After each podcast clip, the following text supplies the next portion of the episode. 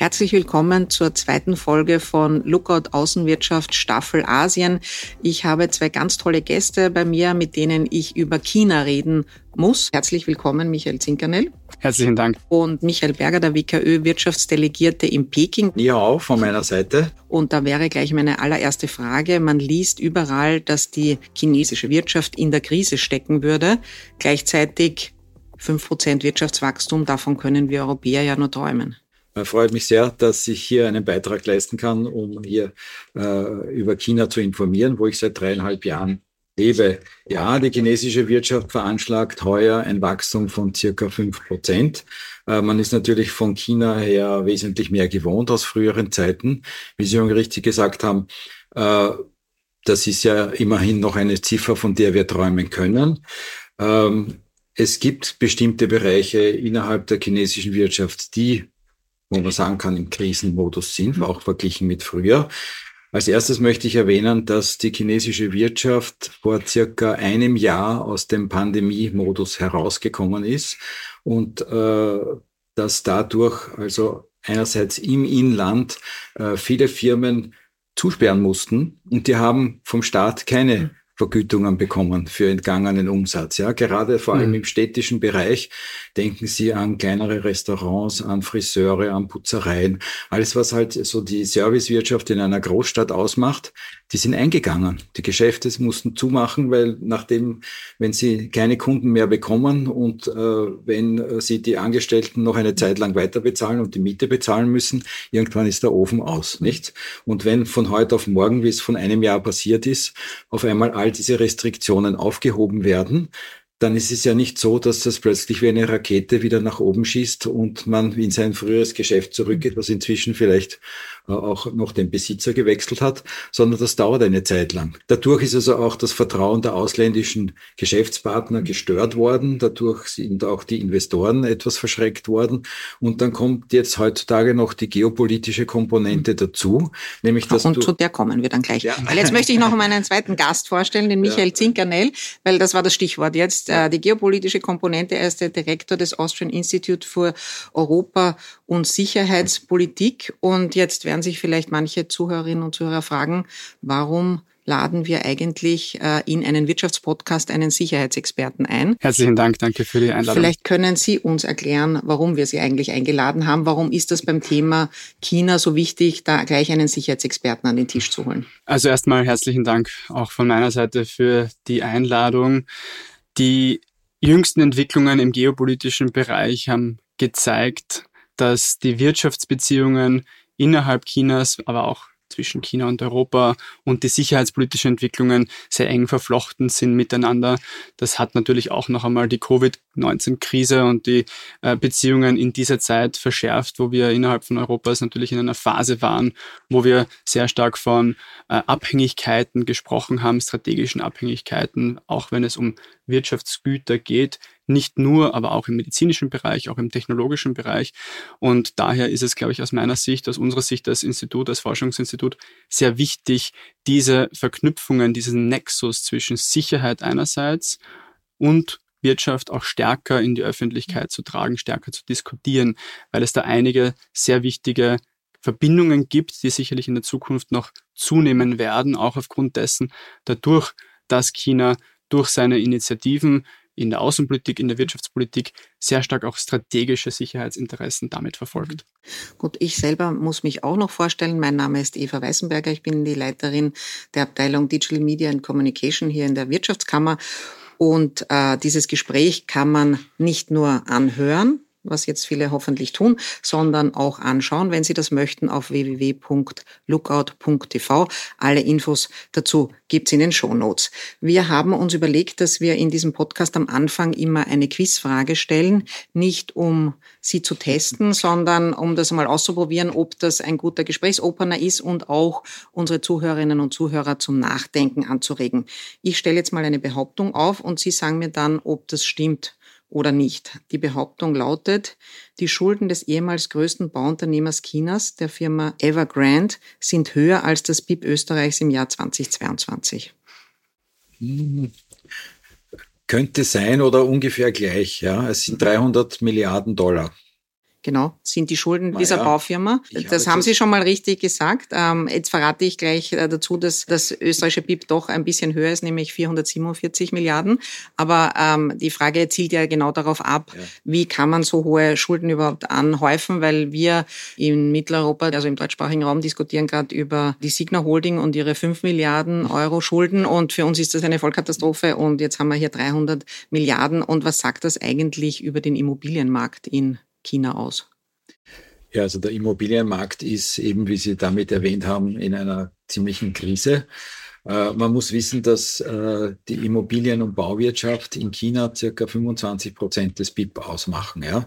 Das heißt, da gehört alles dazu, was irgendwie also auch in der Bauwirtschaft tätig ist. Nicht? Das ist ein ziemlich großer Prozentsatz.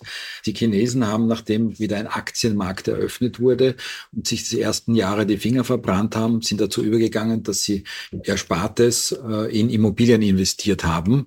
Und es sind jede Menge Immobilien gebaut worden. Und das Ganze ist dann schon fast so wie ein Pyramid Pyramidenspiel geworden. Nämlich Lehmann hat sich auf Kredit zwei Wohnungen gekauft auf einem Projekt, was nur am Reißbrett existiert hat, ja. Und man konnte davon ausgehen, wenn dieses Gebäude fertig ist, meistens ein Haus mit mindestens 25 Stockwerken, dann äh, ist das fast das doppelte Wert, manchmal sogar mehr wie das doppelte. Das heißt, sie haben zwei Wohnungen, also sie haben Kredit genommen, zwei Wohnungen gekauft, äh, haben eine verkauft, den Kredit zurückgezahlt und dann haben sie eine Wohnung gehabt. Ja. Das ist natürlich jetzt in den Jahren zusammengebrochen, ein bisschen wie ein Kartenhaus. Und die Baufirmen konnten mit den Geldern, die sie von den Kunden, die vorausbezahlt haben, ja, auch oft mit einem Kredit, dann nicht mehr die Forderungen bedienen, die sie äh, gegenüber den ganzen Firmen hatten, die diese Gebäude fertigstellen. Und da wird es dann irgendwann einmal eng. Und äh, weiters kam dazu, dass der Staat gesagt hat, Wohnraum sollte nicht als Spekulationsobjekt dienen, sondern effektiv zum Wohnen. Und dadurch gab es dann auch Restriktionen in der Kreditvergabe.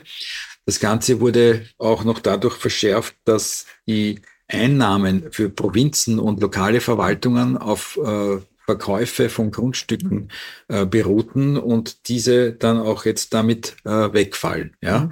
Und es gab andere Immobilienfirmen, die jetzt eben auch in der Krise sind, weil sie sich entweder übernommen haben in der mhm. Kredit, das ist auch ähnlich bei Signa, nicht? Dass mhm. sie äh, zu viele Kredite aufgenommen haben, die sie dann nicht mehr bedienen können und äh, jetzt die Gefahr besteht, einerseits, dass Leute, die angezahlt haben oder schon eingezahlt haben mit einem Kredit für die Wohnung, die Wohnung nicht fertig gestellt bekommen. Und die nächste äh, Gefahr für die chinesische Wirtschaft ist, dass diese Immobilienfirmen nicht ihre Lieferanten bezahlen können. Jetzt können Sie sich vorstellen, ein 25-stöckiges Gebäude, was da alles hineingeht an Holz, an, äh, an Kacheln, an Marmorverkleidungen, an Badezimmern, an Küchen also an, an, an, an Verputz, mhm. an Fenstern, nicht? Also all diese Firmen, die das liefern, die fallen zum, zum Teil um mehr Geld um. Mhm. Nicht? Das ist ein Rattenschwanz von äh, wirtschaftlichen Ausfällen. Mhm. Ja. Jetzt haben wir eben schon von zwei Problemen gehört der chinesischen Wirtschaft. Das eine ist sehr langsam erst aus Corona herausgekommen. Das zweite ist jetzt geplatzte Immobilienblase. Es gibt noch ein drittes großes Problem, von dem wahrscheinlich auch die Chinesen lange nicht gedacht hätten, dass sie das jemals bekommen würden. Und wir haben das auch nicht gedacht von ihnen. China droht die Überalterung mhm. der Bevölkerung, was sehr überraschend ist, weil es ja jahrzehntelang die Ein-Kind-Politik gab, um dieses rasante Bevölkerungswachstum zu stoppen. Und jetzt sind sie auch in der Bevölkerungsanzahl schon von Indien überholt genau. worden. Was für Probleme ähm, folgen daraus und was heißt das wiederum für die mhm. chinesische Wirtschaft? Mhm.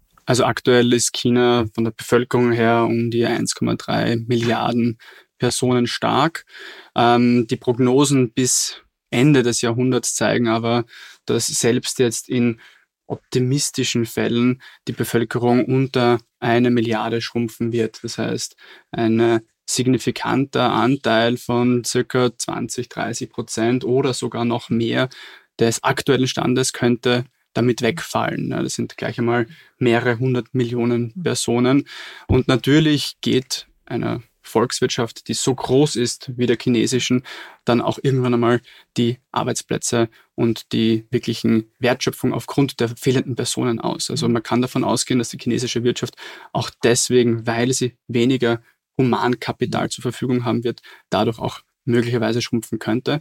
Vor allem, wenn man es vergleicht, auch noch und in den Kontext stellt, mit einer zunehmenden Jugendarbeitslosigkeit, die ungefähr, glaube ich, bei 20 Prozent, was herumliegt. Ja, regional sogar etwas mehr. Regional sogar mehr. Ja. Also diese woran zwei liegt Faktoren, das? Also wie kommt es zu so einer Jugendarbeitslosigkeit? Naja, in China? Ähm, Einerseits, weil es in der Bauwirtschaft kriselt, weil dort diese Wanderarbeiter, die zum Beispiel aus dem ländlichen Bereich kommen. Aber ein großes Problem ist auch die Arbeitslosigkeit oder die Schwierigkeit von Jungakademikern einen Job zu finden. Nämlich jene Firmen, die quasi ein Auffangbecken für Erstanfänger waren nach dem Studium, die großen äh, Tech-Giganten und Internet- und E-Commerce-Firmen, die sind ja auch äh, vom Staat etwas zurechtgestutzt worden und haben dadurch, stellen dadurch weniger Leute ein und für die jüngeren Leute ist es eben dann schwieriger, einen Job zu finden. Mhm.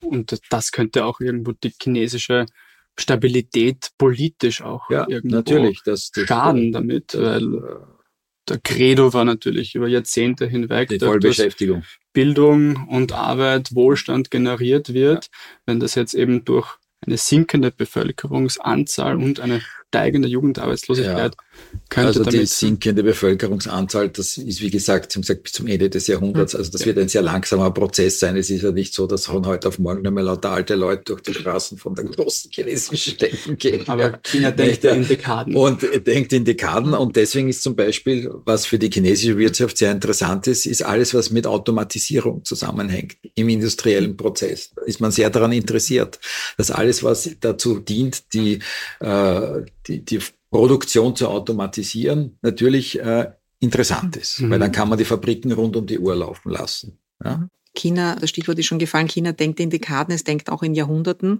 ja. und hat auch das asiatische Jahrhundert ausgerufen.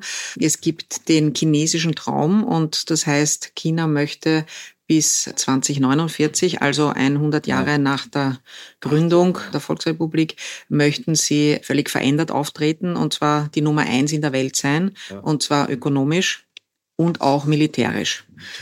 Was heißt das jetzt für die Weltordnung und ist das überhaupt realistisch, dass sie das schaffen, nachdem mhm. wir jetzt von so vielen Problemen gesprochen haben? Ja, das wird die Zukunft weisen, ob das realistisch ist, ob sie das schaffen mhm. werden. Ja, da gibt es unterschiedliche Meinungen dazu. Ich würde sagen, schauen Sie, ich war äh, schon einmal in Peking auf Posten von 1988 bis 1990. Ja. Und äh, ich bin im Juni 1990, nachdem ich das Jahr nach Tiananmen dort erlebt habe, aus China ausgereist. Ja. Ich muss kurz noch erklären, ja. was war Tiananmen, weil wir haben hoffentlich auch jüngere Zuhörerinnen und Zuhörer, ähm, auch wenn wir auch eine überalterte ja. Gesellschaft sind. Was ist damals passiert? Damals äh, gab es die Protestbewegung am Tiananmen-Platz und die wurde militärisch niedergeschlagen. Ja. Also eine Studentenrevolte? Nicht nur, also, aber, also ja. auch äh, Proteste in ganz ja. Peking, die dann äh, militärisch niedergeschlagen worden sind. Nicht?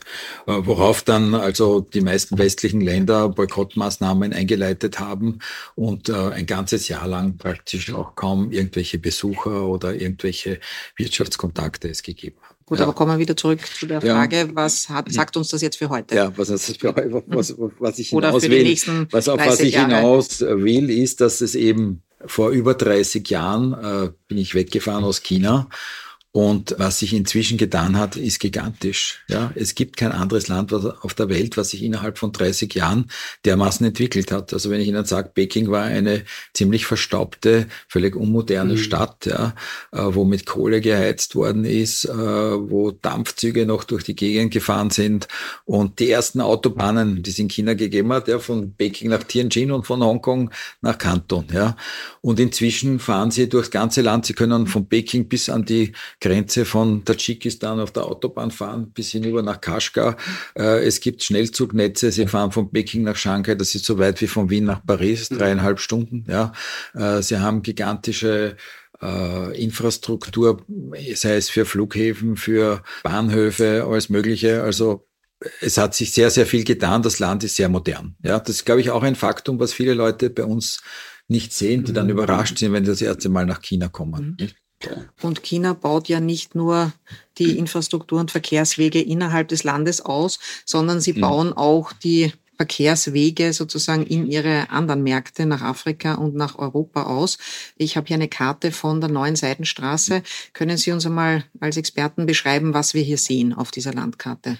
Ja, also wir sehen hier sowohl auf der maritimen Seite, die maritime Seidenstraße, One Belt, One Road, aber auch die sogenannte neuen Seidenstraße auf dem Landweg, die China mit dem Rest der Welt hier zumindest abgebildet Europa, aber auch der afrikanische Kontinent verbindet. Das könnten wir jetzt natürlich auch auf mhm.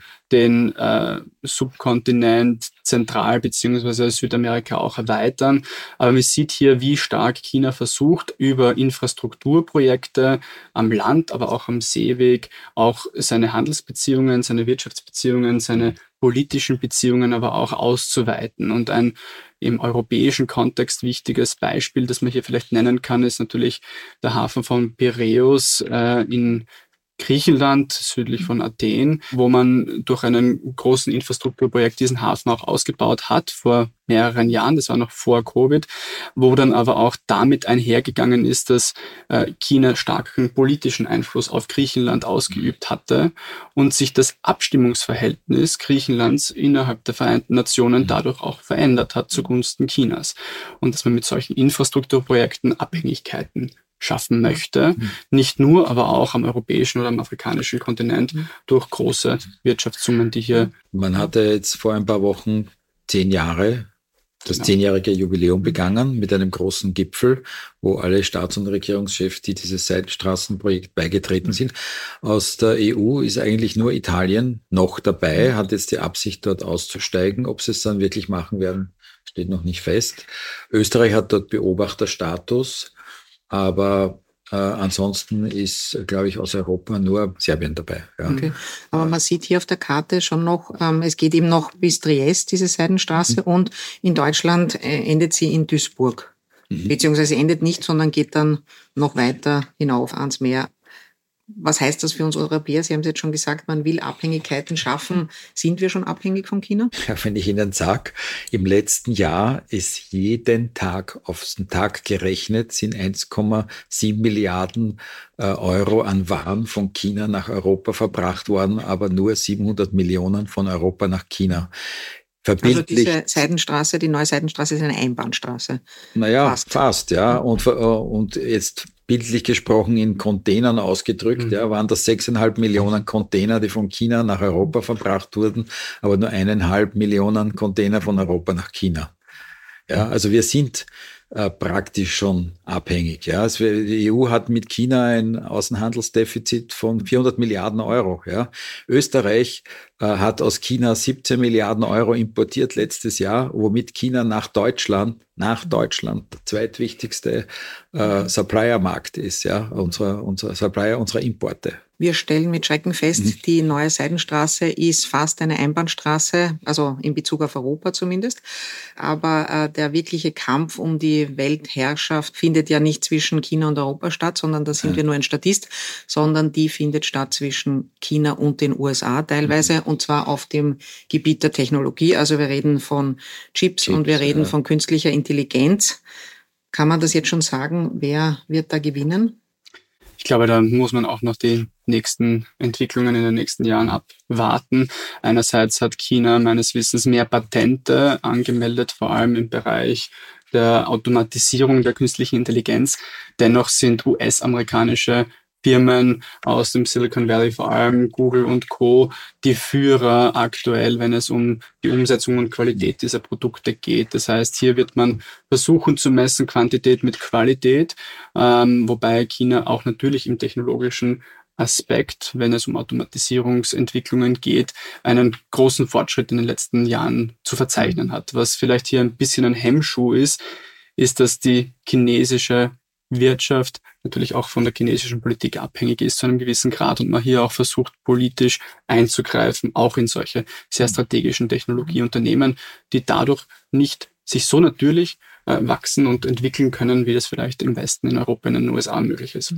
Ja, also die chinesische Regierung äh, legt großen Wert auf eine rasante Entwicklung, äh, gerade der Chipsindustrie, investiert auch sehr viel Geld, was nicht immer in die richtigen Kanäle fließt. Offenbar hat es auch dort Korruptionsskandale gegeben. Er hat zum Beispiel die Firma Huawei ein Smartphone mit einem neuen, sehr performenden Chip herausgebracht, der viel Beachtung gefunden hat, aber der ist noch immer nicht auf dem Niveau, wie es amerikanische oder taiwanesische Chips sind, nicht? Mhm.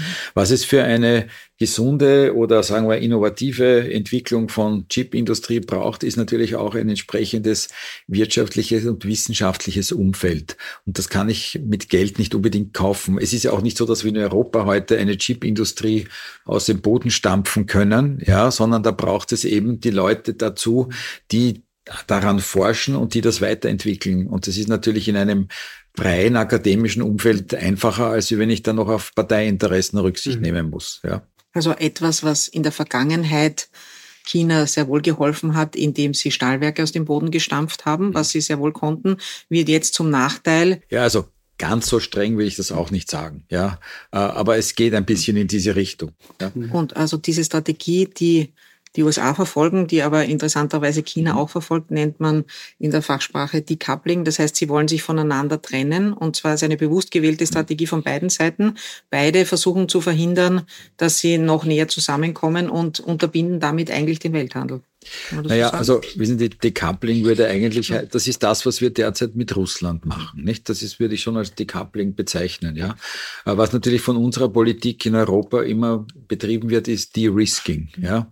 Auf der anderen Seite, wenn Sie sagen Decoupling, jetzt schauen Sie, war der Präsident Xi Jinping in San Francisco bei einem äh, Gipfeltreffen äh, und hat nach dem amerikanischen Präsidenten bei einem Abendessen auch 2000 amerikanische CEOs getroffen. Ja, die haben jeweils 4000 Dollar bezahlt, dass sie bei dem Abendessen dabei sein konnten und äh, jene, die 40.000 bezahlt haben, konnten bei ihm am Tisch sitzen. Und wie er dort hineingegangen ist, gab es Standing Ovations. So was soll ich Ihnen sagen über Decoupling? aber äh, Sie haben aber eine andere Strategie angesprochen, die Risking. Ja. Das ist, was auch die Amerikaner unter anderem betreiben. Zum Beispiel Apple hat mhm. einen Teil ja. seiner iPhone-Produktion nach Indien verlagert, um mhm. eben das Risiko zu minimieren, nur von China abhängig zu mhm. sein. Mhm. Funktioniert diese Strategie oder sind eben auch die Amerikaner schon so abhängig von China, dass das auch nichts mehr bringt? Ja, schauen Sie, die ersten, die eigentlich wirklich äh, verkündet haben, ein De-Risking, sind eigentlich die Chinesen selber. Weil mit der Verkündung der Dual Circulation Strategie, die danach trachtet, dass man möglichst viel in China selbst produziert für den eigenen Markt, um unabhängiger zu sein vom Ausland als vorher, ja, wurde ja in China schon vor zwei Jahren beschlossen. Ja, und das ist halt heute ein politisches Schlagwort, inwieweit dann die jeweiligen Firmen dieser politischen Vorgabe folgen, wird zu beobachten sein, weil es gibt nach wie vor zahlreiche Investitionen europäischer und auch amerikanischer Firmen, äh, die nach China gehen. Und das Risiko ist natürlich gegenüber früher, verglichen jetzt zum Beispiel mit 2019, wir haben zuerst gesprochen, geopolitische Situation, insofern ein größeres, weil man sich durch den Ukraine-Krieg eben dieser äh, Taiwan-Situation, die eigentlich immer da war, ja, aber neu bewusst geworden ist, ja, weil man sagt sich, na gut, jetzt habe ich gesehen, Ukraine-Krieg, äh, es wird Boykott gegen Russland und russische Firmen ausgerufen. Was ist, wenn es mit Taiwan ein strategisches Problem gibt, sei es eine Blockade, sei es ein Angriff, was auch immer, gibt es Sanktionen, äh, was passiert mit meiner wirtschaftlichen Tätigkeit in China? Und diese Überlegung ist natürlich seit dem Anfang des Ukraine-Krieges den Unternehmern, den ausländischen gedämmert. Und daher, wenn man sagt, muss ich mich umschauen, dass ich dort weniger abhängig bin, kann man das als De-Risking bezeichnen. bevor wir zu dem Einwand kommen oder der Ergänzung, äh, kurz noch, dass wir den äh, quasi erklären, was es mit Taiwan eigentlich auf sich hat, mhm. muss man trotzdem immer sehen. Ihnen ist das sehr geläufig, aber vielleicht nicht allen unseren Zuhörerinnen und Zuhörern. Die Volksrepublik China betrachtet Taiwan einfach als Teil ihres Staatsgebietes mhm. und möchte die eigentlich genauso wie Hongkong zurückhaben, unter Anführungszeichen. Äh, und die Frage ist, wird das militärisch eskalieren eines Tages oder nicht? Und eben aufgrund des Ukraine-Krieges, wo sogar Russland einen Teil der Ukraine als sein Staatsgebiet betrachtet, was historisch auch mal eine ganz andere Geschichte ist als bei Taiwan, ja, äh, ist uns das allen bewusst geworden. Wie groß ist das Risiko, dass mhm. es da wirklich zu einem Krieg kommt? Mhm.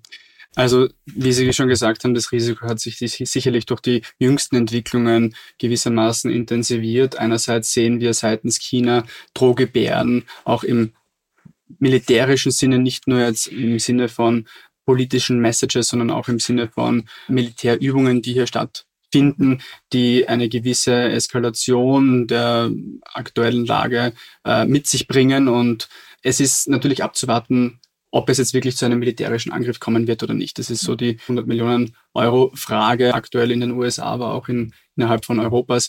Es gibt einige rote Linien, die China klar gesetzt hat, die Taiwan nicht überschreiten sollte. Das eine ist das Wichtigste hier, das Ausrufen der eigenen Unabhängigkeit. Aber trotzdem gibt es natürlich innerhalb von Taiwan ein unabhängiges, demokratisches, politisches System, eine Kultur, die sich in eine taiwanische Richtung entwickelt hat über die letzten Jahre und Jahrzehnte. Äh, und die Bevölkerung ist relativ jung und hat somit auch keine emotionalen oder keine persönlichen Bezugspunkte mehr zu der Zeit, als noch China und Taiwan auch politisch, aber auch kulturell enger beieinander waren. Das heißt, die Entwicklung, die sich aktuell auch demografisch innerhalb von Taiwan zeigt, ist eine, die mehr hin zu einer gewissen eigenen Identität führen könnte, ob damit einhergeht äh, eine wirkliche Deklaration von einer Unabhängigkeit auch im politischen, das, das bleibt abzuwarten. Ich will jetzt nicht den Teufel an die Wand malen, aber sollte es zu einem militärischen Konflikt um Taiwan kommen, kann sich das dann zu einem Flächenbrand ausweiten in der Region das oder sogar Potenzial weltweit? ist da. das Potenzial ist da. Ähm, es muss ja nicht gleich ein militärischer Angriff sein. Es würde ja genügen eine Seeblockade, ja, und damit würde ja, das hat ja China schon vorgezeigt, ein paar Tage lang, wie mhm. die Nancy Pelosi, die, mhm. äh, äh, die amerikanische äh, Präsidentin des Senats hingefahren ist äh, und äh, hat es diese Drohbegeberden gegeben. Hier handelt es sich um eine der dicht befahrensten Meeresstraßen im internationalen Handel und wenn dort eine Blockade ist, dann ist natürlich auch der internationale Handel sehr gestört. Nicht?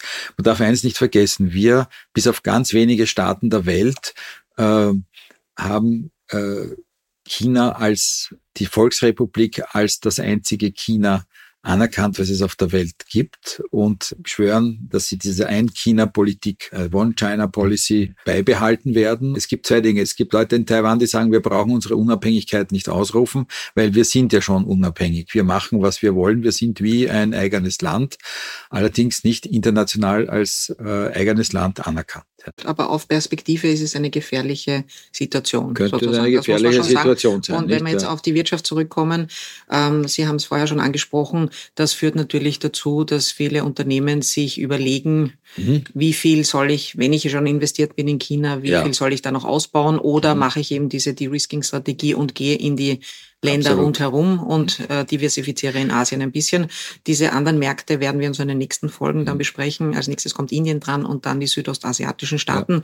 Da schauen wir uns dann an, was gibt's dort mhm. für Chancen. Ich würde gern zum nächsten Thema kommen. Also ja, noch, bitte. Ja, noch etwas ja. dazufügen diese Covid-Maßnahmen und die damit verbundenen Blockaden haben natürlich auch ihren Teil dazu beigetragen, dass man an eine De-Risking-Strategie mhm. denkt. Ja. Nicht, weil man sagt, wenn ich jetzt durch, sei es jetzt eine Taiwan-Blockade, sei es jetzt durch eine Pandemie-Blockade, äh, nicht normal meinen Warenaustausch durchführen kann, wo nehme ich die Sachen her? Was mache ich dann? Ja. Ich wollte jetzt zu einem mal einem Thema kommen, wo es vielleicht doch mehr Chancen noch gibt, auch für heimische mhm. Unternehmen, ähm, weil ein anderer Plan Chinas oder eine Vision ist, bis 2060 klimaneutral ja. zu werden. Mhm. Das hat mich persönlich überrascht, weil mein Vorteil mhm. China gegenüber ist, dass es ähm, tatsächlich einer der Haupttreiber des äh, Klimawandels ist und quasi eigentlich nicht so sehr viel Wert darauf legt, auf Klimaschutz und dass das dort gar keine große Diskussion ist. Offensichtlich doch. Wie schaut's da jetzt aus? Was unternimmt naja, China in Richtung Energiewende Sie, und China? China hat, hat schon sehr viel mhm. unternommen, ja, muss man, muss man zugestehen, obwohl China natürlich nach wie vor der größte Emittent von CO2 ist. Ja, also circa 30 Prozent des weltweit ausgestoßenen CO2 kommt aus China. Äh, China hat erklärt, sie werden den Peak 2030 erreichen und wollen 2060 klimaneutral sein. Ja? So, es sind also in der letzten Jahr alleine sind 150 neue Kohlekraftwerke bewilligt worden. Davon sind jetzt 37 schon im Bau. Ein Kohlekraftwerk sind ungefähr ein Gigawatt. Ja? Also die, es gibt einerseits Kohle, die im Land bezogen wird und andererseits äh, wird sehr viel Kohle zum Beispiel aus der Mongolei importiert. Das ist für die Mongolei ein ganz ein wichtiger Wirtschaftsfaktor. Es wird auch die erneuerbaren Energien werden sehr stark ausgebaut. Das Problem, was sie haben, ist, dass alles, was an erneuerbaren Energie-Supplies dazukommt, wird gleich vom steigenden Verbrauch praktisch wieder eingenommen. Ja, so dass sie nach wie vor brauchen sie diese Kohlekraftwerke. Also insgesamt sind wir heute bei knapp unter 60 Prozent der Energieversorgung aus den Kohlekraftwerken. Ja, ich, meine, ich kannte Peking ja. vor 30 Jahren. Peking ist mittlerweile auch supergrün geworden. Ja. Äh, es gibt nur mehr ganz wenige Tage, wo sie diesen Smog haben. Ja, und äh, es ist alles zum Beispiel der praktisch der gesamte Zweiradverkehr mhm. und diese Liefer-Tuk-Tuks, die sind alle elektrisch. Es ist auch so, wenn man dort über die Straße geht, muss man aufpassen, weil man hört sie kaum. Die sind ja, glaube ich, im Zentrum von Peking ja auch gar nicht mehr laut Verbrennungsmotoren. Ja, sind gar nicht mehr. Es gibt ein paar dürfen noch mit so größeren Motorrädern fahren, aber ab einem bestimmten Zeitpunkt durften mhm. keine benzingetriebenen Zweiräder mehr fahren. Es gibt überall diese Elektroroller. Mittlerweile sind schon fast je nach Peking, Shanghai, also in den großen Städten sind schon fast 50 Prozent der Autos elektrifiziert. Die chinesische Autoindustrie hat heuer ein Rekordjahr im Inland verzeichnet, weil sie bis Ende November haben sie acht Millionen Elektroautos verkauft innerhalb von China, obwohl zu Jahresbeginn die staatliche Prämie für den Ankauf eines Elektroautos von umgerechnet 1700 Euro gestrichen wurde. Ja, also das ist gewaltig. Interessant vielleicht auch, Österreich hat allein im ersten Halbjahr heuer die Importe von Elektroautos von 80 Millionen auf 160 Millionen verdoppelt. Das heißt, wir kommen im Jahresdurchschnitt vielleicht auf über 300 äh, Millionen Euro Elektroautos, die Österreich in China kauft. Ja. Es gibt in ganz China gibt's äh, 150.000 Ladestationen. Ja, also sind in den Städten die Ladestationen überall sehr gut ausgebaut. Und äh, weil mich hier unlängst jemand gefragt hat, ja, und ist, wenn die Leute ein Elektroauto haben, müssen sie sich nicht stundenlang anstellen, bis das Auto aufladen können, die Batterie. habe ich gesagt, na, eigentlich, ich sehe nirgends mhm. irgendwo größere Schlangen, ja, so wie bei uns zum Beispiel, wenn es, oder, oder wo in Europa, wenn ein Tankstellenstreik ist, dass man da die Autos angestellt sieht. Also ist nicht bei den Elektroladestationen, habe ich nicht gesehen. Ja. Und das vielleicht wieder auf die Metaebene, auf die geopolitische Ebene zu holen die grüne Wende, die grüne Energiewende, die wir jetzt auch in Europa uns zum Ziel gesetzt haben, wird somit aber wahrscheinlich auch nicht ohne China Nein, wird nicht möglich. Also nicht, nein, nein, sicher nicht. Neue ja. Abhängigkeiten, ja. äh, nicht mhm. nur in Bezug auf E-Mobilität, aber in anderen äh, mhm. Bereichen, auch in der äh, in dem Bereich Rohstoffe und äh, seltene Erden wahrscheinlich Absolut, auch ja. zunehmen, die wir in Europa, in Österreich brauchen, um diese grüne Wende auch wirklich vollbringen mhm. zu können. Und da wird China natürlich eine wesentliche Rolle ja. spielen. Also da hat China wieder ein Druckmittel in der Hand, ist wieder in der Abhängigkeit ja, gelandet. Äh, ich meine, aber, aber man muss halt auch sagen, die Chinesen haben äh, gerade in dem Bereich der Elektromobilität sind sie sehr, sehr fortschrittlich. Ja, da haben sie äh, zum Teil schon die europäischen Autobauer äh, überholt mit äh, Inventionen und äh, neuen Entwicklungen, die dort vor Ort passiert sind. Ja. Also, das ist vor allem für Deutschland natürlich entscheidend, aber auch für Österreich in der mhm. Autozulieferindustrie natürlich ja, ja. entscheidend. Aber jetzt hätte ich eine Frage, weil Sie auch gesagt haben, wir kaufen unsere E-Autos in China ähm, schon zunehmend. Gibt es aus dieser Energiewende, die doch sehr notwendig ist, aber doch im großen Stil in China jetzt betrieben wird, gibt es da auch für uns äh, aus österreichischer Sicht irgendwelche Chancen für unsere Unternehmen? Ja, wir sind ja auch gut im Klimatechnik. Ja, ja, natürlich. Natürlich gibt es da, das ist einer der Sektoren, äh, was ich, wir haben vor kurzem eine Wirtschaftsmission gemacht für Green Building. Ja, das ist natürlich auch ein Thema, mhm. Häuser klimafreundlicher zu gestalten mit Isolationen, mit neuen Baumaterialien und so weiter. Das ist natürlich ein Thema in nächster Zeit. Und alles, was irgendwie äh, Technologien, die dazu dienen, das zu verwenden, einerseits in der Bauindustrie, in der Mobilität oder auch in anderen Sektoren, sind, sind interessant. Mhm. Was jetzt auch interessant sein wird in nächster Zeit ist, äh, aufgrund dieser CO2-Ausgleichsabgabe, die Europa diskutiert einzuführen, ja, wird bewirken, dass Elektroautos, die in China erzeugt werden, wahrscheinlich mit einer Art Strafzoll belegt werden, wenn nicht auch mit einem Strafzoll wegen Subventionen, ja. Jetzt überlegen sich die chinesischen Autobauer, ja, wenn das so ist, dann ist wahrscheinlich gescheiter, wir errichten in Europa nicht nur die Batteriefabriken, sondern auch die Autofabriken, ja. Und die Autofabriken die aus China kommen und die ihre angestammten chinesischen Zulieferer haben, die werden sie hier nicht unbedingt so mitnehmen können, weil die ja unter dieselben Maßnahmen fallen werden, mit, zum Beispiel mit dieser CO2-Ausgleichsabgabe. Das heißt, sie werden sich in Europa umschauen müssen, dass sie auch mhm. Zulieferer finden für diese neuen Autowerke, die sie wahrscheinlich in Europa errichten werden. Und das kann auch für unsere Firmen interessant sein. Ja? Mhm. Das ist dann eines der Bereiche, jetzt wenn man die europäische China-Strategie sich hernimmt, der gewissermaßen vorgibt, äh, China doch als Partner und ja, als strategisch ja. wichtiger Partner in Fragen des Klimaschutzes, in Frage der Erreichung der Klimaziele global gesehen, können wir da gar nicht ohne China Nein, auch diese Ziele nicht. erreichen, auf ja. jeden Fall. Aber trotzdem gibt es sicherlich einen Shift, der besagt, dass es äh, strategischen Partner immer weniger Anknüpfungspunkte mit China gibt und immer mehr auf Konfrontation im wirtschaftlichen Bereich als Wettbewerber, aber natürlich auch als Systemrivale. Weil ich glaube schon, dass man diese äh, systematischen politischen Aspekte auch innerhalb der Wirtschaft dann klarerweise sieht, die nach außen getragen werden, auch in der Zusammenarbeit mit mhm. Firmen äh, im Ausland, auch in den Handelsbeziehungen, dass da natürlich immer unterschwellig diese politische Aspekte auch mit äh, mitschwingt.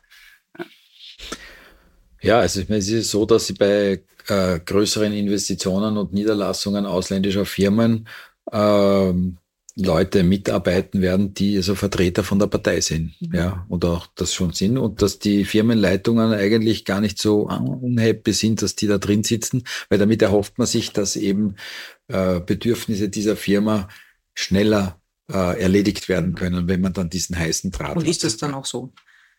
Das ist unterschiedlich, das kann man nicht generell sagen, aber es, es kann ein Aspekt sein. Mhm. Es kann ein Aspekt sein. Wird wahrscheinlich auf die Sektoren noch drauf ankommen. Kommt von den Sektoren ja. ab, von der Firma, was die für Beziehungen haben und so weiter. Ja. Also wenn wir schon bei der Politik sind, mittendrin eine ganz leinhafte Frage. Was für ein Wirtschaftssystem hat China jetzt eigentlich? Also wir haben alle gelernt, es ist kommunistisch, dann gleichzeitig gibt es diese Sonderwirtschaftszonen, wenn man in China ist. Also ich war vor vielen Jahren einmal in Peking und da sind wir auf der Stadtautobahn mhm. gefahren und dann wird man ständig links und rechts von Maybachs überholt, Ende nie, mhm. und hat nicht das Gefühl, in einem Kommunist, also schon zehn Jahre her, hatte ich nicht mhm. das Gefühl, in einem mhm. kommunistischen Land zu sein. Wie genau funktioniert jetzt eigentlich die ja. Wirtschaft Chinas? Wissen Sie, das Faszinierende an China ist, dass es irgendwie immer enigmatisch bleiben wird, ja. Und das ist genau einer der Punkte, ja. Es ist ja quasi ein Mischsystem, ja. Sie haben ein kommunistisches System mit einem kapitalistischen Aufbau, ja.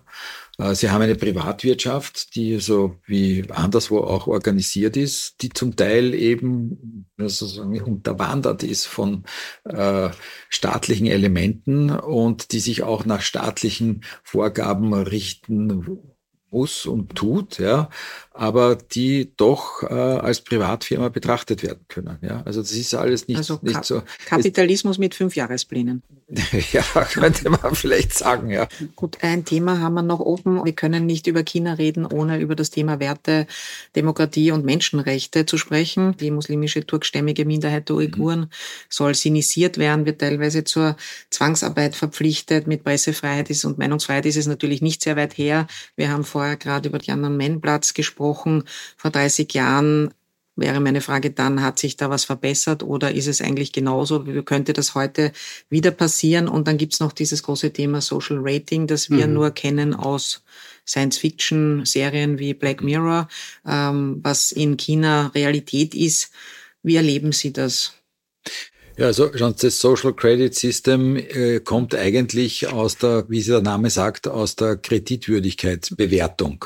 Ja, und das ist so, so was, wenn es eine Firma betrifft, nicht immer unbedingt was Negatives, sondern wenn man sich erkundigt, was über eine Firma für ein Social Credit Rating da ist, weiß man, ob diese Firma ihre Forderungen bedient, ob sie Kredite zurückzahlt und so weiter. Ja, äh, natürlich wird das wesentlich kritischer, wenn es den privaten Bereich betrifft. Nicht? Und das ist eigentlich noch nicht völlig durchgehend. Das ist versuchsweise in manchen Städten in China eingeführt worden. Nicht? Und äh, da geht es dann so weit, ob äh, jemand beobachtet wird, der bei Rot über die Kreuzung mhm. geht oder ob er das Hundstrümmerl von seinem Hund äh, nachher wegräumt oder nicht und äh, kriegt dann halt mhm. äh, schwarze Punkte. Und wenn eine bestimmte Anzahl erreicht wird, dann kann er sich kein Zugticket mehr kaufen oder kriegt keinen Kredit mehr oder was auch immer. Ja. Aber betrifft das äh, eigentlich auch Ausländer? Also sind Nein. Sie da auch? Ja, ich weiß nicht, vielleicht, vielleicht, vielleicht werde ich beobachtet und auch insgeheim bewertet. Ich weiß nicht, aber mich persönlich hat es nie betroffen. Ich habe keinerlei irgendwie Konsequenzen je gespürt und auch nie irgendeine Diskussion mit jemand darüber gehabt. Und Sie ja. gehen auch nicht bei Rot über die Straße. Doch. Ja. Aber ich finde das Thema unglaublich spannend, weil es einfach auch visualisiert und darstellt diese Spannungen zwischen einerseits den wirtschaftlichen Beziehungen und Abhängigkeiten, dass wir nicht ohne China können und zu einem gewissen Grad sie ohne uns auch nicht. Und andererseits, dass dieses Werteverständnis innerhalb der Politik, die ausgelebt wird, auch so konträr anders ist zum europäischen, wenn es um menschenrechtliche Bereiche geht oder auch nicht. Also, und da hier, glaube ich, sieht man diese Schwierigkeiten, die die österreichische Politik, die, die europäische Politik auch hat, um mit China hier äh, gemeinsame Sache zu machen im wirtschaftlichen Bereich, aber dann gleichzeitig auch eben solche menschenrechtlichen Schwierigkeiten aufzuzählen und aufzuzeigen. Dass man hier diese Diskrepanz hat in der Politik, auch wie man jetzt mit China wirklich genau umgehen soll, die dann teilweise nicht klar ersichtlich ist, auch in den Strategien der Länder, die dann teilweise wieder divergieren von der europäischen Strategie, sich teilweise wieder danach, danach richten. Aber ich glaube, innerhalb von Österreich muss man einfach auch einmal das ansprechen, dass es da diese zwei verschiedenen äh. Welten gibt und dass man die Wirtschaftsbeziehungen, die Handelsbeziehungen auch nicht von den politischen Entwicklungen klar trennen kann und dass es vielleicht auch Unternehmen in ihrem Risikomanagement, in dem Sicherheitsverständnis von wirtschaftlichen Aspekten auch das politische mit berücksichtigen müssen. Ja. Und dass es auch innerhalb der österreichischen und europäischen Strategien klarerweise äh, mit beleuchtet werden sollte. Also ich fasse zusammen, ähm, es gibt Chancen für österreichische Unternehmen, ähm, die sich ergeben aus den Themen Infrastruktur, Klima und Gesundheit. Äh, in diesen Bereichen ja. haben wir große Chancen. Ein anderer Bereich zum Beispiel ja. Wintersport. Können wir auch noch Wintersport, mal kurz reden. Ja, gut, ja. Das heißt, man kann Skifahren in China. Wo kann, kann, man da Skifahren? Man kann Skifahren, auch in Peking. Ich meine, wir haben in Peking die Winterolympiade gehabt, mhm. nicht? Das war äh, eineinhalb, zweieinhalb Autostunden nördlich von Peking können Sie Skifahren. Allerdings hauptsächlich auf Kunstschnee. Ich meine, es ist kalt mhm. genug, es schneit aber nicht sehr viel. Und es gibt Gegenden in China, die auch noch völlig unberührt sind, wie eben im äh, berühmten Xinjiang. Da gibt es sehr viel Naturschnee auf 4000 Meter. Ja. ja wir können unsere Hoffnung darauf setzen, dass ein paar österreichische Gondeln und Seilbahnen und äh, Lifte ja, ja, trotzdem das, in China das, noch Anklang finden. Das also das ist ein Hoffnungsgebiet. Nein, ich meine, was zum Beispiel bei den europäischen Investitionen äh, bemerkbar ist, dass die hauptsächlich nur mehr von ganz wenigen großen Firmen getätigt werden. Und dieser ganze Mittelbau mhm. von KMUs, die nach China äh, gegangen sind früher, auch um dort also auch ihre Produkte entweder zu erzeugen oder zu vertreiben, äh, dass die jetzt äh, nicht mehr äh, nach China drängen. Nicht? Mhm. Äh, allerdings, ich meine, unsere in, in unsere Wirtschaftslandschaft sind in erster Linie KMUs, für die sind wir da, nicht? Die beraten wir und äh, wir sehen schon, dass sich wieder etwas mehr interessieren. Ich habe vorher schon ein bisschen zusammengefasst, jetzt fasse ich noch den anderen Teil zusammen. Sicherheitspolitisch, militärisch bleibt es leider explosiv. Da wissen wir noch nicht, wie es weitergeht. Das kann man noch nicht abschätzen. Das wird leider spannend, muss man sagen. Äh, in unserer nächsten Folge beschäftigen wir uns intensiv mit Indien. Und manche Analysten sagen ja, ähm, Wirtschaftsanalysten sagen ja, Indien könnte China in den nächsten Jahrzehnten sogar überholen. Halten Sie das für irgendwie realistisch? Ich glaube, in den nächsten Jahrzehnten noch nicht. Da werden wir sicher noch länger erwarten müssen, obwohl natürlich auch die demografische Entwicklung, die wir anfangs auch angesprochen haben, eher jetzt für Indien spricht, weil natürlich dort ein größerer, ein größerer ähm, Potenzial an, an Humankapital da ist, als es in China, auch wenn man es jetzt in den nächsten Jahrzehnte vorausschauend betrachtet da sein wird und dass China natürlich hier auch technologische Entwicklungen weiterhin machen wird, ist, ist auf jeden Fall klar. Also ich glaube nicht, dass Indien China noch jetzt in den nächsten Jahren oder kommenden ein, zwei Jahrzehnten da verdrängen kann. Gut, ja. also Sie sagen, China bleibt vorne. Jedenfalls mehr Informationen über Asiens Wirtschaftsmacht gibt es auf www.lookout.tv. Wirtschaftsstories aus aller Welt aus erster österreichischer Hand. Aktuell fundiert, inspirierend. Wenn Ihnen dieser Podcast gefallen hat, dann geben Sie uns bitte fünf Sterne oder einen Daumen hoch, je nachdem, auf welcher Plattform Sie uns zuhören. Ähm, und Sie wollte ich jetzt noch mal fragen, weil Sie lachen jetzt. Ähm, ich hoffe, die Leute machen das. Also, äh, Sie werden Sie nicht so wie in China, aber wir müssen halt auch schauen, wie wir in der digitalen Welt weiterkommen. Äh, habe ich noch irgendwas vergessen, was Sie unbedingt eigentlich sagen wollten über China und ich habe Sie nicht danach gefragt? Viele Menschen in Europa wissen nicht, wie China, wie man, wie man dort lebt, wie es entwickelt, äh, sich entwickelt hat in den letzten 30 Jahren und wie es eigentlich modern ist. Natürlich könnte man sagen, es entwickelt sich jetzt zur Horrorvision mit Kameras überall und so weiter, ist es ein erstrebenswertes Modell. Aber es gibt Entwicklungen in China, die wir uns äh, vielleicht auch anschauen sollten. Nicht? Die Chinesen haben uns sehr genau beobachtet und haben gesagt, wir sollten Dinge, die Fehler, die die Europäer und Amerikaner gemacht haben, sollten schauen, dass wir vermeiden. Wir sollten uns vielleicht auch näher, da bin ich bei Ihnen, Sie sagen, man sollte China besser studieren. Manche Dinge, die dort passieren, sind sicher Auswüchse oder manche Dinge sind äh, so, dass man sagt, ja, warum machen wir das nicht auch so? Ja? Mhm. Ist der bargeldlose Zahlungsverkehr, der digitale, ein erstrebenswertes Ziel? Dass wir auch äh, einfach nur ein Schädel scannen mhm. und am Knopf drucken und, und so unsere Zahlungen abwickeln oder nicht. Ja? Die Österreicher wollen es eher nicht. Ja, wird gesagt, nicht? Aber ich meine, wenn sie dann aus China kommen und sie sind gewohnt, dass sie immer so zahlen, ja, und sie gehen dann irgendwo hin und die zählen ihre Groschel, also denkt man sich, wo bin ich jetzt? Ja, äh, ja äh, ich glaube, da sollte man sich genau anschauen. Was passiert dort? Wie hat es sich entwickelt? Was können wir uns eventuell abschauen und was sollten wir mhm. vielleicht verschauen, mhm. schauen, dass wir vermeiden, dass wir diese Fehler nicht machen? Mhm. Ich meine, sie haben unglaubliche Dinge erreicht, auch dass die, zum Beispiel diese Luftverschmutzung in Peking mhm. so zurückgegangen ist.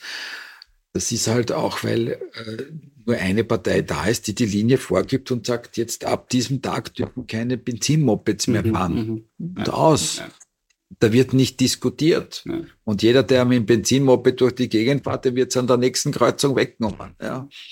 Also wollen wir auch nicht, aber ich ja, finde ein schönes Schlusswort ja. ist, wir sollten China mehr studieren. Ja, Auch darauf können wir uns einigen. Genau, das ist ein schönes Schlusswort. Vielen Dank ja. Äh, für Ihre Zeit und für die Teilnahme an dieser Diskussion.